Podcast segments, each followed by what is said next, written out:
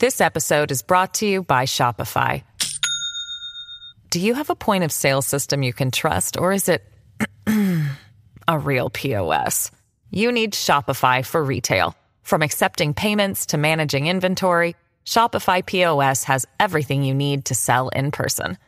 Go to shopify.com slash system, all lowercase, to take your retail business to the next level today. That's shopify.com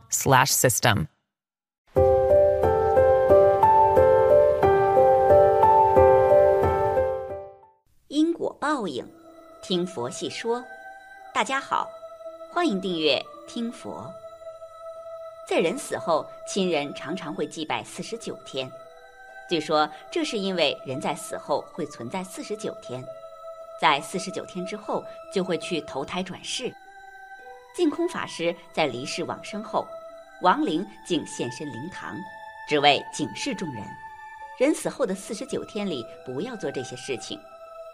死后四十九天的过程是怎么样的？净空法师警示人们不要做的原因又是什么呢？佛教认为，人死后并不是立即就去了地狱轮回，而是会在世上弥留四十九天，此阶段会化身为中阴身，在四十九天之后，就会根据往生行业投生，而投胎转世之后的身份就要看你前世的功德了。所以，要了解人死后四十九天的全过程，就要知道什么是中阴身。人在死后至未投生之间的这段时间，我们称作中阴身。因其极轻灵敏锐，故觉之力为生前七倍，且具他心通，可阅读他人之心识。此段时间长短不等，或七日、十四日，乃至四十九日。中阴身速度犹如光速，于一念轻，即可投生他方世界。在业力尚未形成前，可神通自在，随心所欲至向往之处，可穿墙走壁，纵山河大地亦不为所障。中阴身能透过观想，希求之物立时现前，思一得一，思时得时，全系唯心所造。自肉体脱离而出之某种主体。能对外界有所感应，并能自由自在移动至各处。多数体验者脱离肉体时，欲由某处移至另一处，中间并无移动过程，只需动念即可于瞬间抵达。即令有移动过程，亦可任意穿越墙壁及紧闭之门窗，乃至穿越他人色身。生前未闻佛法，但奉行十善，乐善好施，为世间之大善人。百年之后，亦得瞬间投生天堂。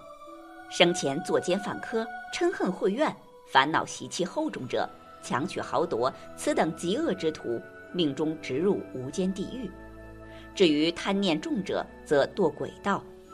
众生于生死迷茫、轮回六道之中，行善感召至善道，为恶感召至恶道，因果相续不断，至有六道轮回。中阴身高约二尺，似五六岁之幼童，且诸根明利，纵生前为残障或痼疾，中阴身时则完美无缺，故祭拜时亡者必然知悉。人腑断气，极具天眼，多远皆可得见，故一上香，魂魄随至。中阴身近似脑部神经系统，若神识脱离色身，神经系统之作用全失。此即即无所谓昏迷，昏迷仅适用于生前。若断气，神识脱离色身，何人前来探视，均一目了然。如手术时不治，亡者于手术台即可知谁在身旁。神识漂浮于天花板上，似遗体运出，亦尾随而去。中阴身时常希求，逆其出世因缘，巡查来世当生之处，故又称求生。据《大宝积经》所载，地狱之中阴形貌丑陋，面如焦炭；畜生之中阴死焉，无固定形状，其生前既无定性，无意志力，或因愚痴，故感得此。恶鬼之中阴形色如水，视其福报而有清浊之别；人天之中阴形如金色，天界之中有其色鲜白，以其具禅定功夫。心不浑浊，故通体透明。中阴身可随心所欲，穿墙走壁，念头所到，无所不至。为佛之金刚座及母体之子宫无法穿过。前者为佛正悟之处，后者表再度轮回之入口。一旦投生中阴身阶段，即告结束。自古时候起，中国就有做七的丧葬习俗。从死者自去世之日起，每七天烧一次纸，烧七次，过七殿，共七七四十九天。一般认为，死者的魂魄会于头七返家，家人应在魂魄回来之前，为死者魂魄预备一餐饭食，然后回避。最好的方法就是睡觉，因为如果死者的魂魄看见家人，就会令他牵挂，留连人世间，影响再次转世。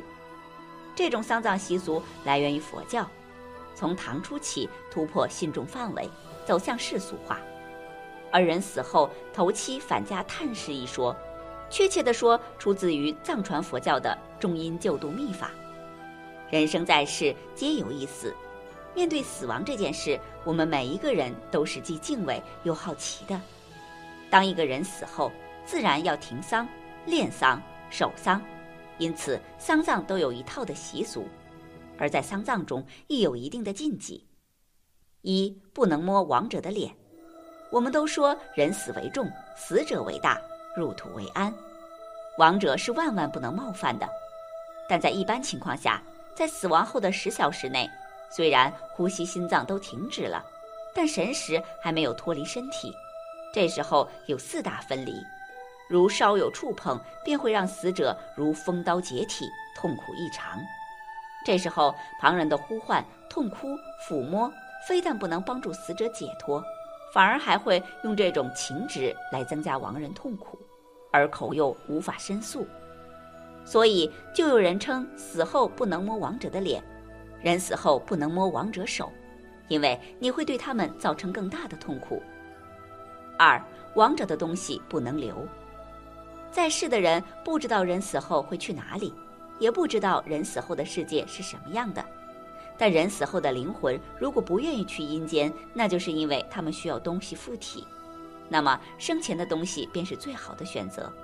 所以亡者的东西不仅不能留，而且还不能用，需要通通烧掉，还给逝者。三棺材的材料。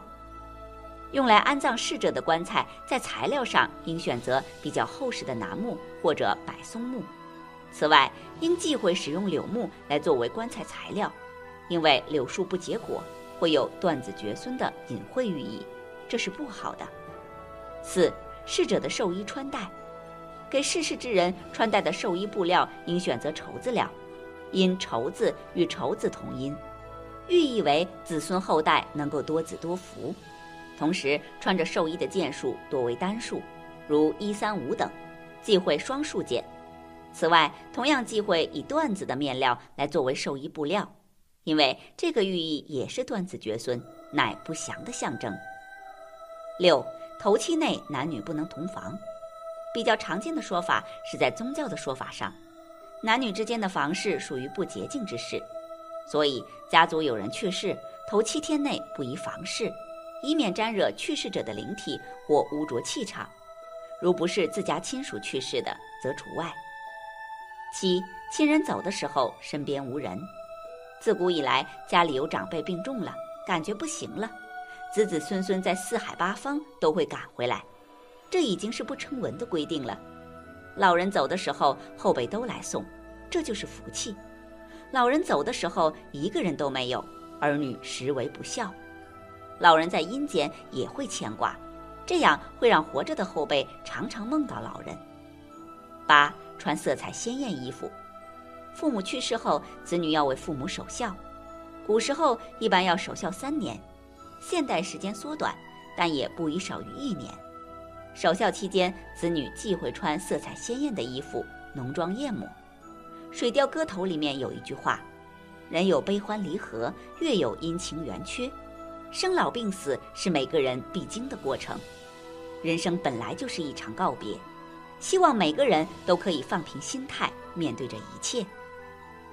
本期节目到这里就结束了，想看更多精彩内容，记得订阅点赞，我们下期不见不散。